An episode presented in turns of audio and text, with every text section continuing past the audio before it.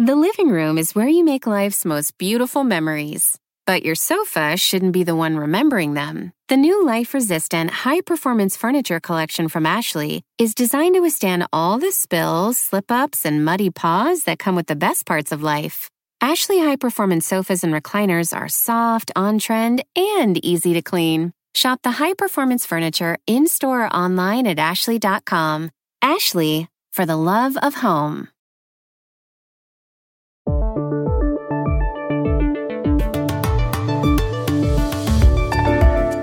Tras aparecer en la lista de los Pandora Papers o papeles de Pandora junto a miles de personalidades de la política y las finanzas del mundo, el presidente de Chile, Sebastián Piñera, se refirió ayer a la venta que en 2010 hizo su familia de un famoso proyecto minero.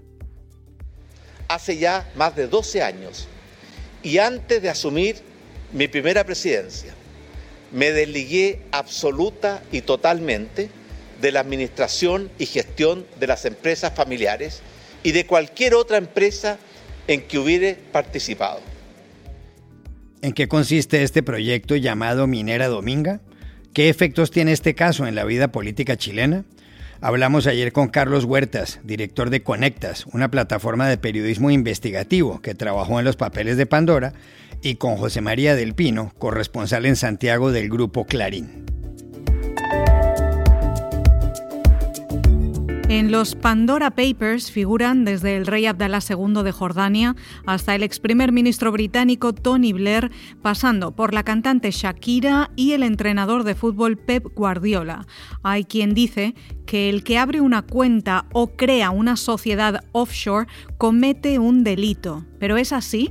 Consultamos al profesor de Derecho Penal de la Universidad del Rosario de Bogotá, Francisco Bernate.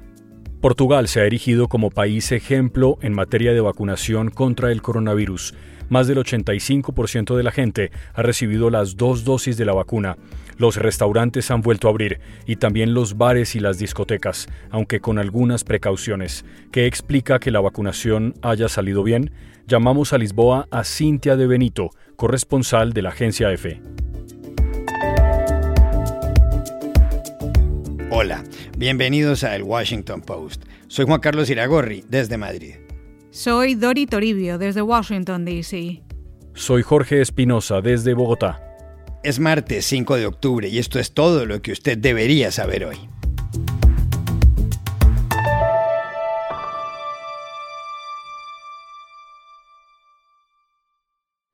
El mundo del poder y las finanzas se vio estremecido ayer con una publicación periodística de gran alcance los Pandora Papers o papeles de Pandora.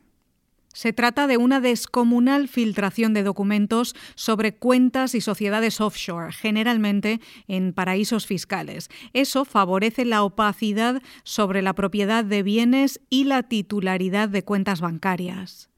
Más de 600 periodistas de medios como este diario, The Washington Post, The Guardian de Londres, El País de Madrid o La Nación de Buenos Aires desmenuzaron millones de documentos. La lista de personalidades involucradas parece interminable. Hay jefes de Estado como los presidentes de Chile, Sebastián Piñera, del Ecuador, Guillermo Lazo, y de República Dominicana, Luis Abinader.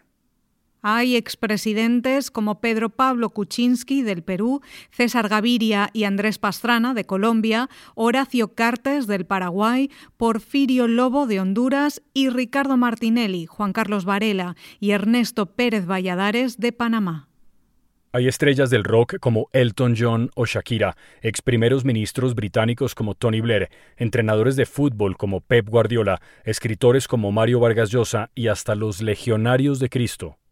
Y hay monarcas como Abdalá II de Jordania, que usó cuentas en el Caribe para comprar tres mansiones en Malibú, en California, por un total de 68 millones de dólares. En medio de tantos nombres, no faltan quienes consideran que tener una cuenta o una sociedad offshore, es decir, en un país distinto a aquel donde uno reside o paga impuestos, viola la ley. ¿Es eso un delito? Consultamos ayer en Bogotá a Francisco Bernate, conocido profesor de Derecho Penal de la Universidad del Rosario. Las legislaciones penales de nuestro continente, eh, ya sean las más avanzadas, como el caso de Canadá, Estados Unidos o Argentina, o aquellas que están un poco más rezagados en el derecho penal tributario, como el caso colombiano o peruano, son relativamente uniformes en el sentido de no considerar como delito el mero hecho de tener un activo en el exterior.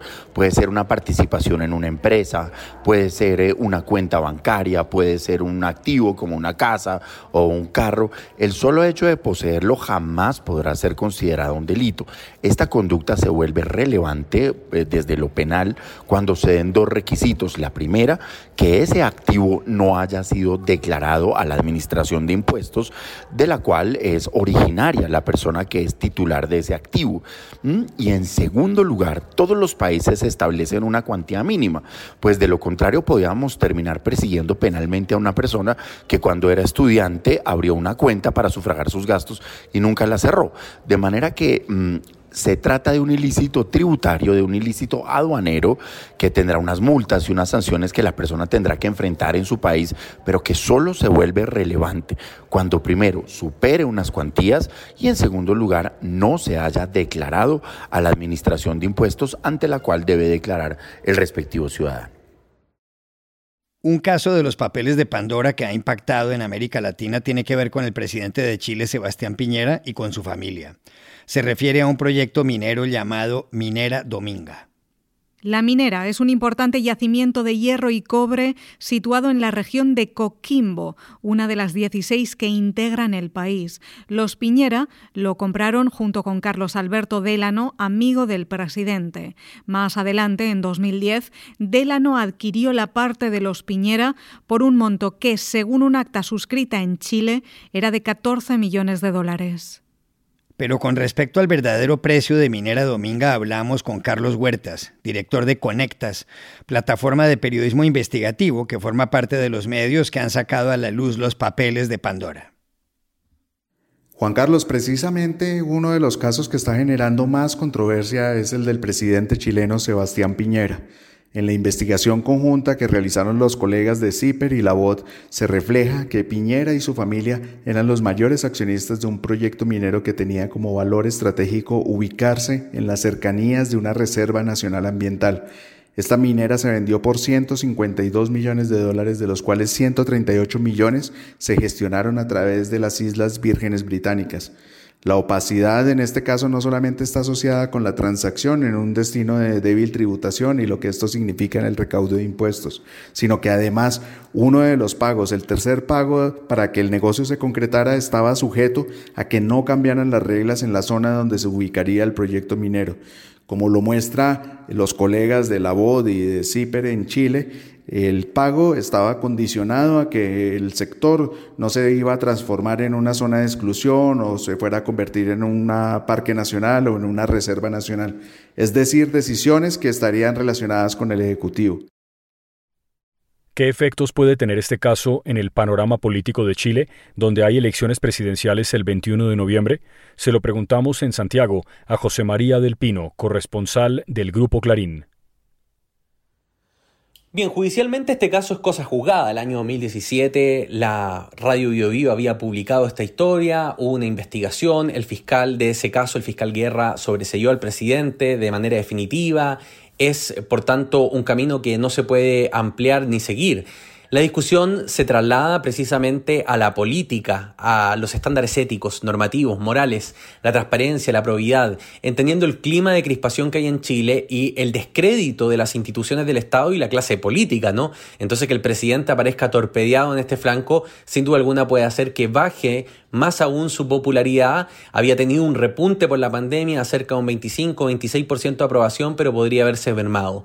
Y por consiguiente mermar a su candidato a la continuidad, Sebastián Sichel, que es el candidato de la centro derecha, que ya tuvo la semana pasada una mala performance política por otros temas, que viene a la baja, ha sido superado por José Antonio Cast, el candidato de la derecha más dura, un outsider, y sin duda alguna se le pone esta carrera presidencial cuesta arriba a él. Podría haber perfectamente una segunda vuelta entre Gabriel Boric y José Antonio Cas, quedando afuera el oficialismo de esa segunda vuelta. El otro franco que se le habla a Piñera es con la oposición, una oposición que está evaluando acusarlo constitucionalmente aun cuando le quedan cinco meses de mandato nada más. Quieren ver si hay suficientes argumentos para entablar contra Sebastián Piñera un juicio político. Un juicio político que, de llevarse a cabo, de ser admisible y de luego ser aprobado, impediría que Sebastián Piñera pudiese volver a ejercer cualquier cargo público durante los próximos cinco años. Insisto, muchas implicancias políticas, pero en lo judicial este camino en Chile parece estar cerrado.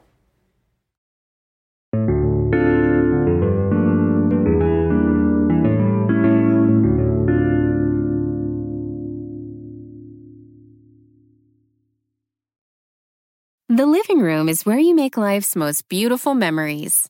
But your sofa shouldn't be the one remembering them. The new life resistant, high performance furniture collection from Ashley is designed to withstand all the spills, slip ups, and muddy paws that come with the best parts of life. Ashley high performance sofas and recliners are soft, on trend, and easy to clean. Shop the high performance furniture in store or online at ashley.com. Ashley, for the love of home.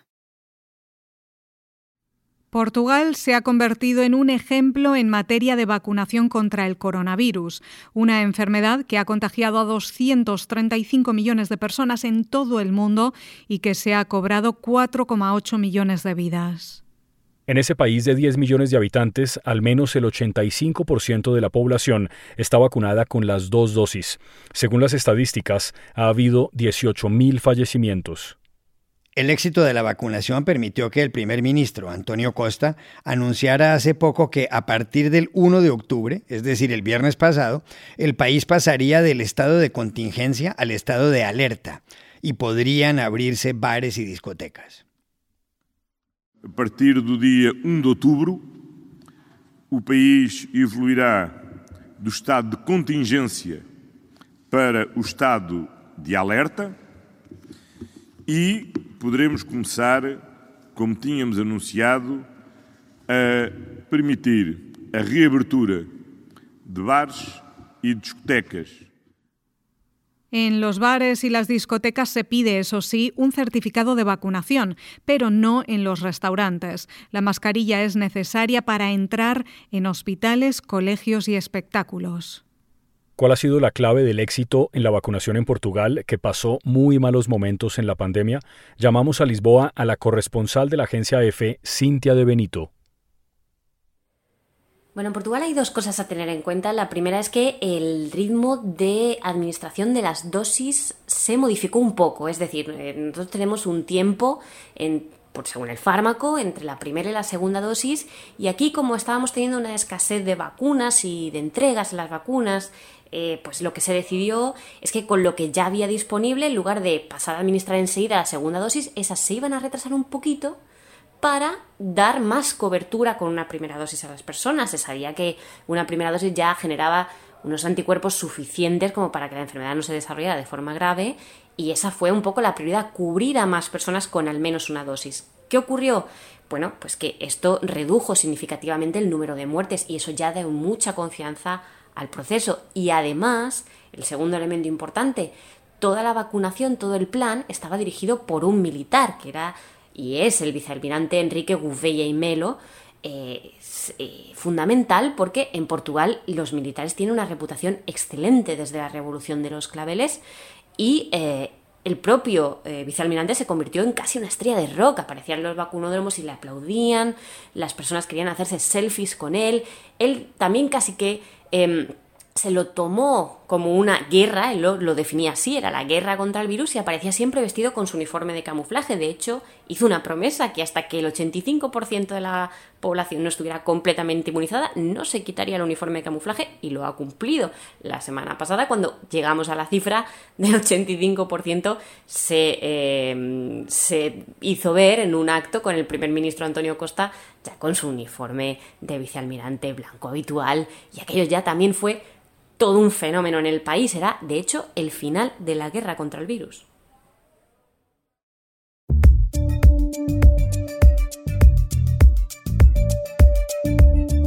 Y estas son otras cosas que usted también debería saber hoy. Facebook y varias aplicaciones de su propiedad como Instagram, el servicio de mensajería WhatsApp y Messenger sufrieron ayer una caída por varias horas en todo el mundo. El portavoz de Facebook, Andy Stone, dijo que se disculpaba por cualquier inconveniente. Facebook tiene 2.740 millones de usuarios, WhatsApp casi 2.000 millones e Instagram más de 1.200. Por el desplome de las acciones de la compañía, la riqueza del fundador de Facebook, Mark Zuckerberg, se redujo ayer en más de 6.000 millones de dólares. En Estados Unidos, una mujer se recuperó de una depresión severa gracias a un implante cerebral. De 36 años, la mujer llamada Sarah se sometió a una intervención en la Universidad de California en San Francisco.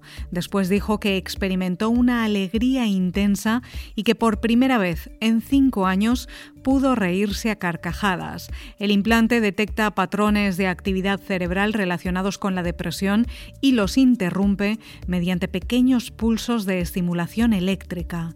Según la Organización Mundial de la Salud, más de 264 millones de personas en el mundo padecen depresión.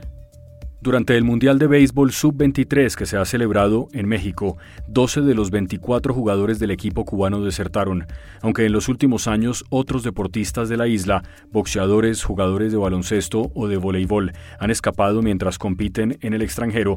Esta es la primera vez que un equipo se ve reducido a la mitad.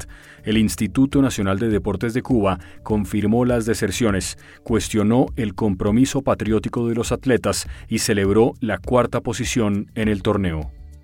Y aquí termina el episodio de hoy de El Washington Post, El Guapo. En la producción estuvo Cecilia Favela. Por favor, cuídense mucho. Y pueden suscribirse a nuestro podcast en nuestro sitio web, elwashingtonpost.com, seguirnos en nuestra cuenta de Twitter, arroba el post, y también nos encontrarán en Facebook, buscando el Post Podcast. Chao, hasta la próxima.